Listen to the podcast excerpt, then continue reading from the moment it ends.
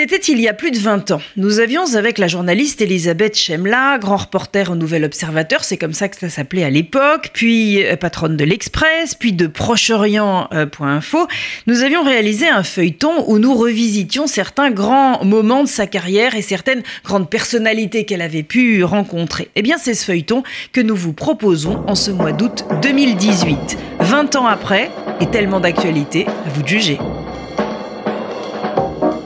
Les carnets de route d'Elisabeth Chemla. D'Alger à Jérusalem, de Johannesburg à Hollywood, de Paris, capitale de la France, à Strasbourg, capitale de l'Europe, 30 ans de journalisme, d'engagement, de rencontres. Carnet de route, carnet de vie, un feuilleton d'RCG. Elisabeth Chemla, bonjour. Bonjour. Alors, lors de notre dernier épisode, nous vous laissions euh, chez vous, apprenant la mort de Jean-Paul Aron et décidant tout de même de partir pour Santa Monica à la rencontre de l'athlète Florence Griffith-Joyner. Les sportives, en effet, ont une place de choix dans votre cœur. Pourquoi cet intérêt-là, euh, qui d'une certaine façon va vous ouvrir au monde des femmes? D'abord parce que j'aime profondément le sport. Euh, c'est une première raison toute bête, mais qui a évidemment son, son, son importance. Et ce qui m'intéresse dans, dans les femmes sportives que je vais euh, vouloir rencontrer dans le, dans le cadre de mes, de mes enquêtes, de mes reportages, c'est-à-dire en effet Florence Griffiths-Joyner, euh, dont je rappelle qu'elle était euh, championne olympique du, du, du, 100, du 200 et du 400 mètres, mais aussi Martina Navratilova et, et, et Longo, qu'on n'a plus besoin de, de présenter. Euh, ce qui m'intéresse chez elle, c'est que ce sont euh, presque à la même époque trois femmes qui euh, arrivent dans le circuit du sport en le révolutionnant, c'est-à-dire en adoptant des, méthodes de travail, des objectifs que l'on pourrait qualifier entre guillemets de masculins. Des femmes qui ont une qualité physique intrinsèque supérieure, qui ont un tempérament euh, d'acier, de gagnante, qui ont donc la, la, la capacité euh, non seulement d'aller de, d'aller vers l'exploit, mais de régner sur le monde du sport, sur leur monde euh, sportif. Et euh, c'est ça qui me c'est ça qui me fascine, euh, à part l'amour du, du, sport que j'ai et que je pratique moi-même beaucoup, parce que euh, c'est une époque, on est à la fin euh, des années 80, au milieu des années 80 et fin des années 80, c'est une époque où pour la première fois, euh, des femmes, et celles-ci en particulier, sont en train d'investir un domaine qui, euh, en tant que tel, ne leur appartenait pas, et vont pouvoir faire la démonstration qu'elles sont les meilleures, mais d'une façon incontestable. Incontestable parce que le sport ne permet pas la triche. On, saute 1m90, euh, euh, où on gagne tous les tournois du Grand Chelem, où on ne les gagne pas, où on ne saute pas 1m90. Et euh, chacune de ces trois-là, euh, Longo, Navratilova, euh, Griffiths, Joyner, sont des femmes avec lesquelles il ne sera pas possible de contester la performance, donc la suprématie. Alors parmi celles qui euh, attisent votre intérêt, euh, vous venez de le rappeler, Martina Navratilova et, et Janie Longo, vous les avez bien sûr euh, rencontrées. Dans quelles circonstances avez-vous interviewé Martina Navratilova, qui était première mondiale?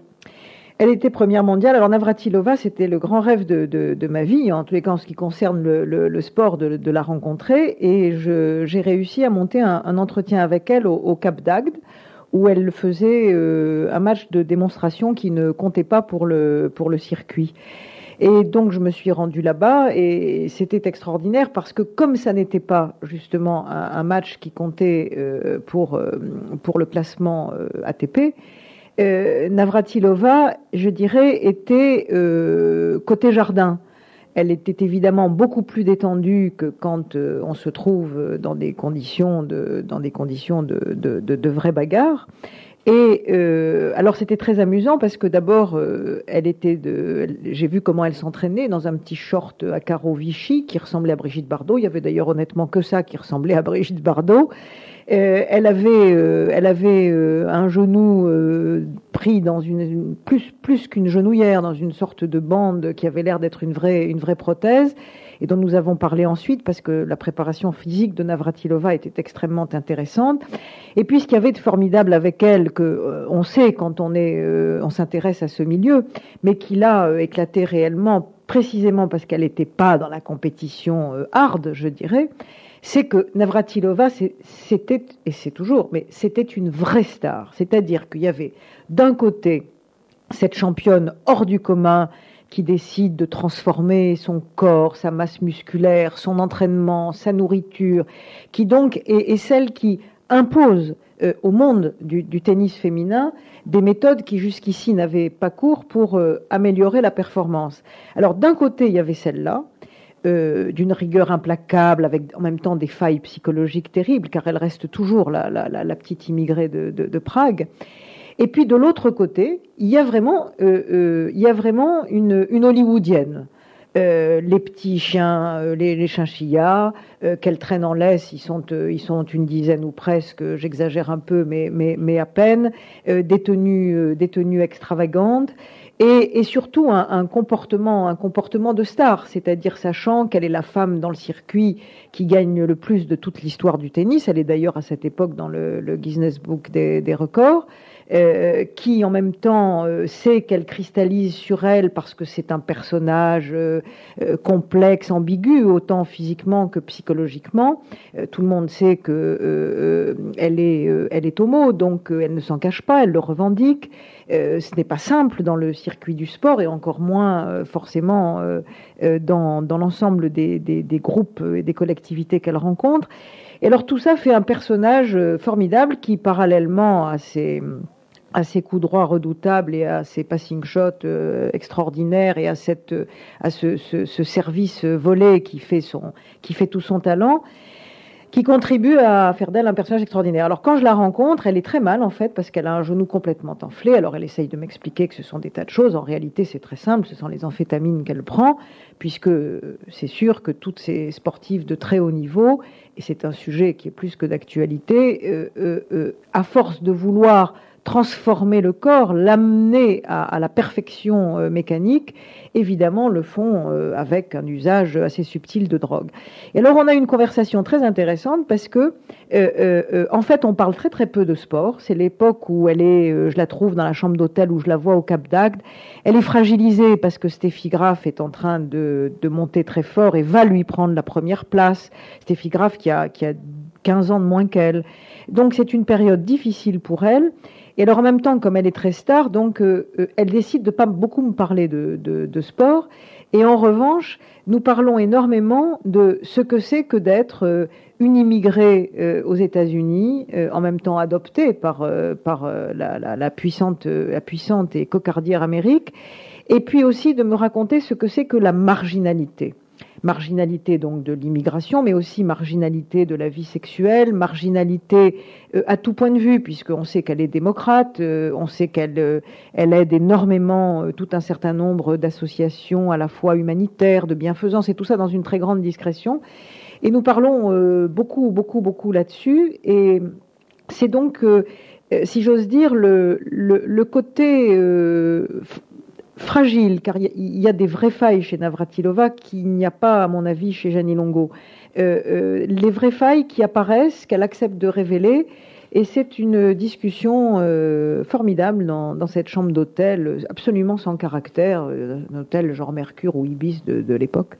Toute petite déjà dans l'Algérie de votre enfance, vous faisiez du, vélo pour gagner bien sûr le Tour de France comme Jacques Anquetil. Alors j'imagine que la rencontre avec Jenny Longo n'était pas affectivement neutre.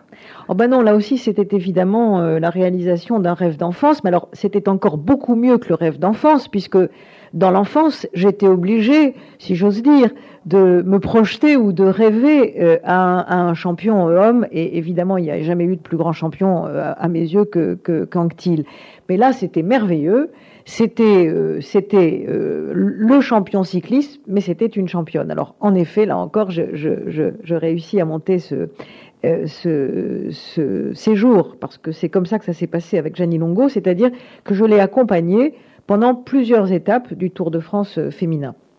Alors, Jeannie Longo, c'est un personnage euh, très impressionnant parce que, là aussi, évidemment, révolutionnaire dans le, dans le, dans le cyclisme, euh, elle est très impressionnante. Pourquoi? Parce que moi, je me souviendrai toujours de l'avoir euh, suivie. Elle est euh, son mari et son entraîneur, et j'étais donc dans la voiture de son mari quand elle faisait euh, l'ascension d'une étape dans les, Pyrénées. Et vraiment voir Longo de derrière, en danseuse, avalant, avalant la montagne. bon, pour qui aime le sport, pour qui aime la, perfection de, de, de l'effort et de la performance euh, chez, un, chez un être et, et, avec un, en plus une, une, une, esthétique du corps, car elle a un corps de cycliste euh, oh, extraordinaire, Jeannie Longo. C'était un, c'était un, c'était un régal. Et euh, j'avais été très frappée euh, pendant ce, ces deux ou trois jours avec elle par les, là aussi par les réactions qu'elle suscitait. C'est-à-dire que personne ne pouvait euh, contester que Longo euh, était et reste une championne cycliste hors du commun. Mais là encore, beaucoup de réactions, et notamment dans, dans le milieu euh, cycliste, mais aussi dans le milieu médiatique, beaucoup de réactions profondément misogynes. C'est-à-dire que c'est une époque où toutes ces femmes qui sont des, des pionnières dans leur, euh, dans leur domaine, euh, sont comme toutes les pionnières, sont obligées de surinvestir euh, par rapport à leur féminité et à leur façon d'être femme dans le sport. Ce n'est qu'après, une fois qu'elles ont ouvert la voie, curieusement, qu'arrivent de nouvelles championnes qui, elles, sont, excusez-moi l'expression parce qu'elle a l'air péjorative, mais elle ne l'est pas, je ne sais pas comment l'exprimer, qui sont totalement féminines celles-ci ont été obligées de, passer par du masculin pour, euh, arriver. Et euh, ça suscite là encore, euh, avec Longo, des réactions, et notamment une réaction médiatique qui m'avait profondément choquée et qui a relativement disparu maintenant, comme toujours là encore, c'était que, par exemple, l'équipe accordait chaque jour une minuscule place au récit du Tour de France féminin et notamment à cette championne, alors qu'il y en avait des tartines et des tartines et des tartines sur le Tour de France parallèle, le Tour de France des hommes. Puis vous savez ce qu'il est arrivé ensuite avec ce Tour de France féminin. Donc c'est vrai que c'est un moment de l'histoire du sport où euh, ces pionnières, euh, à la fois inéluctablement et irrémédiablement, ouvrent la voie et où en même temps elles cristallisent beaucoup de haine.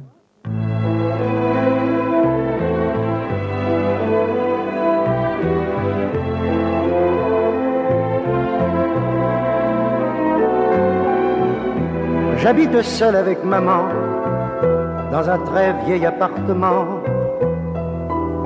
rue Sarrazate. J'ai pour me tenir compagnie une tortue de Canaries et une chatte pour laisser maman reposer. Très souvent, je fais le marché et la cuisine. Je range, je lave, j'essuie. À l'occasion, je pique aussi à la machine. Le travail ne me fait pas peur. Je suis un peu décorateur, un peu styliste. Mais mon vrai métier, c'est la nuit que je l'exerce travesti. Je suis artiste, j'ai un numéro très spécial qui finit en nu intégral. Après striptease, et dans la salle je vois que les mâles n'en croient pas leurs yeux. Je suis un homme, comme ils disent.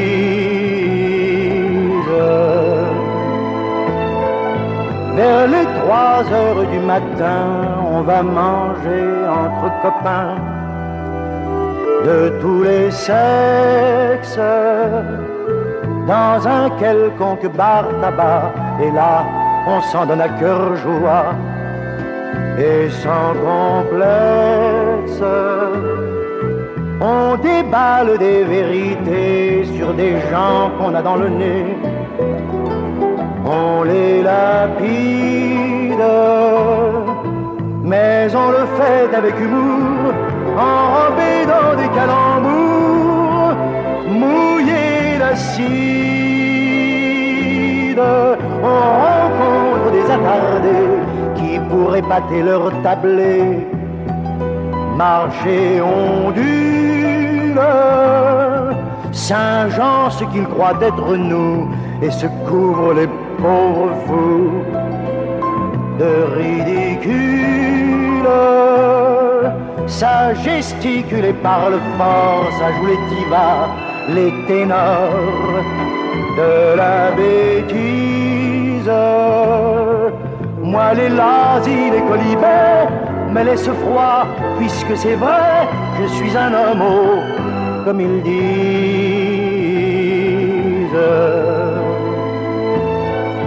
À l'heure où naît un jour nouveau, je rentre retrouver mon lot de solitude.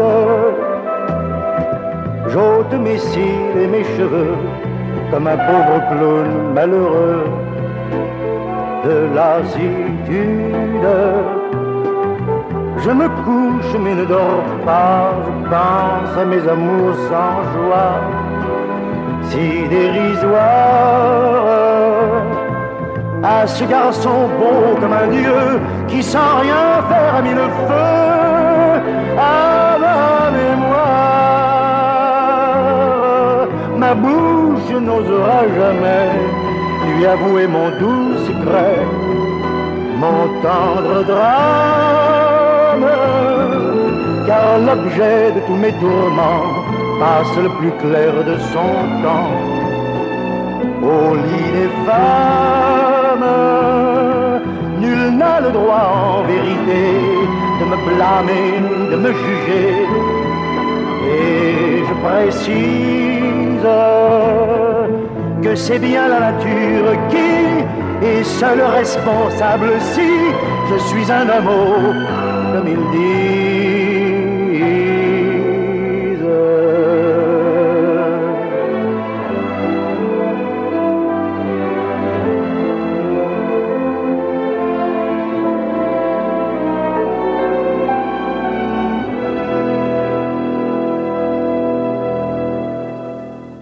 La seconde partie de cet épisode d'Elisabeth Chemla peut euh, surprendre puisqu'il est consacré à votre combat pour les femmes sous les, intégrismes. Alors quel lien entre les sportives dont nous venons de parler et ces femmes-là? Lien direct, il n'y en a évidemment pas. Euh, mais euh, un lien, un lien souterrain important qui est que les sportives, c'est le début de mon intérêt à la fois personnel et journalistique pour les femmes. Et je vous le disais tout à l'heure, dans un domaine où on ne peut pas contester leur suprématie. Mais ces sportives, ce sont toutes des occidentales, c'est euh, ici, dans nos systèmes démocratiques. Euh, en fait, je vais suivre un long chemin qui va me rapprocher euh, du féminisme et de combats ou d'engagement euh, fort de ce côté-là. Et il est évident qu'il est impossible de ne pas s'intéresser dans cette perspective aux femmes qui, euh, contrairement à celles de nos sociétés, euh, sont sous le joug et d'essayer de comprendre pourquoi, comment, et en même temps, par le travail journalistique, euh, de tenter de les, de les aider ou de faire évoluer les mentalités dans les sociétés où elles évoluent. Donc voilà pourquoi progressivement, outre un intérêt euh, personnel fort que j'ai pour euh, euh, les différentes religions abrahamiques, et à la fois d'un point de vue théologique, mais aussi du point de vue de leur histoire, euh, voilà pourquoi j'en arrive, en effet, à m'intéresser de très près euh, et à avoir un journalisme de combat euh, sur les femmes euh, face aux intégrismes. Elisabeth Chemla, en fait, la problématique de euh, la femme euh, et de l'islam est une vieille problématique chez vous, et j'ai envie de dire, parce que lors d'un de vos premiers, euh, lors d'un de vos premiers reportages à l'Express en 74, me semble-t-il, vous avez fait un, voyage Paris-Istanbul et vous avez été vous-même confronté à cette problématique-là. J'étais à Machad, si c'est à cet épisode-là que vous faites allusion, euh, dans cette ville religieuse de, l'islam chiite, avec les, compagnons de, voyage dans ce minibus. Et nous étions avec euh, la seule femme qui, faisait partie de ce groupe. Nous, marchions dans les rues de Machad, toutes les deux. Et euh, il s'est passé quelque chose, nous sortions de l'hôtel, et immédiatement à la sortie du petit hôtel dans lequel nous étions, qui euh, est resté pour moi un souvenir extrêmement fort, un souvenir de très grande violence. Donc nous marchions et nous fendions une, foule d'hommes. Il y avait pratiquement pas de femmes dans la rue. Et tous ces hommes que nous croisions, chaque fois qu'ils arrivaient à notre hauteur, non seulement avaient un regard qui ne nous voyait pas, mais tournaient brutalement la tête du côté droit ou du côté gauche pour ne pas regarder les, les, les, putains, les impies euh, de l'Occident qui arrivaient. C'était 74, donc euh, quand même quelques années avant euh, que n'arrive Khomeini. Et c'est vrai que, d'abord, on a compris qu'il se passait quand même quelque chose, mais ça, c'était quand même la traduction de, de, de, la façon dont les hommes de cette civilisation, pour la plupart d'entre eux en tout cas, euh, euh, reçoivent les femmes et de la façon dont ils les considèrent, euh, qui était envoyée comme une, vraiment comme une gifle. Est-ce que c'est le souvenir de cette violence-là qui a fait que peut-être plus ou mieux qu'une autre, vous avez compris celle qui était adressée à l'égard de Thalis Manasrine?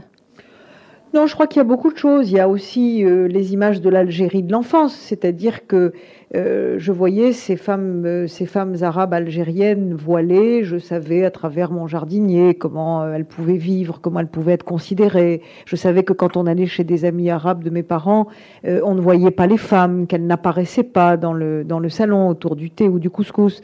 Donc il y avait il y avait beaucoup de choses qui se sont accumulées au fil des, au fil des années. C'est simplement, si vous voulez, que euh, au fur et à mesure que se sont effondrées les valeurs occidentales, il est évident que la civilisation musulmane en tant que telle euh, euh, a, très profondément repris du poil de la bête identitaire, si j'ose dire. Et donc il était très difficile de ne pas voir que l'un des fondements de ces sociétés, c'est la mise sous le voile, c'est-à-dire la mise en esclavage des femmes. Alors vous assurez ma transition avec le voile puisque au Ritz à Paris vous organisez une étonnante rencontre entre Thalis Manasrine d'une part et des jeunes femmes voilées d'autre part. Oui, j'organise cette rencontre parce que euh, c'est formidable de pouvoir mettre ensemble une femme qui euh, est euh, gynécologue, écrivaine, qui arrive du Bangladesh euh, avec une fatwa sur la tête parce qu'elle a osé dire qu'elle était euh, pour la libération de la femme et contre euh, certaines valeurs musulmanes. Donc de mettre cette femme-là, emblématique, symbolique d'un certain combat dans ces sociétés musulmanes, face à des jeunes beurettes élevées dans la société républicaine française et qui, elle, au contraire, euh, sous le poids de la pression, euh, non pas parentale, mais des hommes de la famille, le père, les frères, les organisations euh, islamistes de France, etc., qui, elle, revendiquent au contraire une islamité intégriste qui rejoint celle de, des accusateurs de Taslima Nasrin au Bangladesh. Et la confrontation qui a lieu au Ritz, parce que Taslima Nasrin euh, devait être euh, dans un endroit euh, hyper protégé, puisqu'elle est condamnée à mort, comme Salman Rushdie. Donc cette rencontre qui a lieu là, c'est la rencontre entre, c'est la rencontre de l'incompréhension entre une femme qui est porteuse de valeurs de laïcité dans une société très profondément intégriste qui est celle du Bangladesh, et des filles qui euh, sont élevées dans la République française laïque et qui deviennent porteuses de valeurs euh, euh, intégristes. Lors de notre prochain épisode, nous nous intéresserons à un autre combat qui concerne directement la France, celui de la parité. Nous rencontrerons également Edith Cresson, Edith Cresson côté jardin, telle que vous, Elisabeth Chemla, la voyez.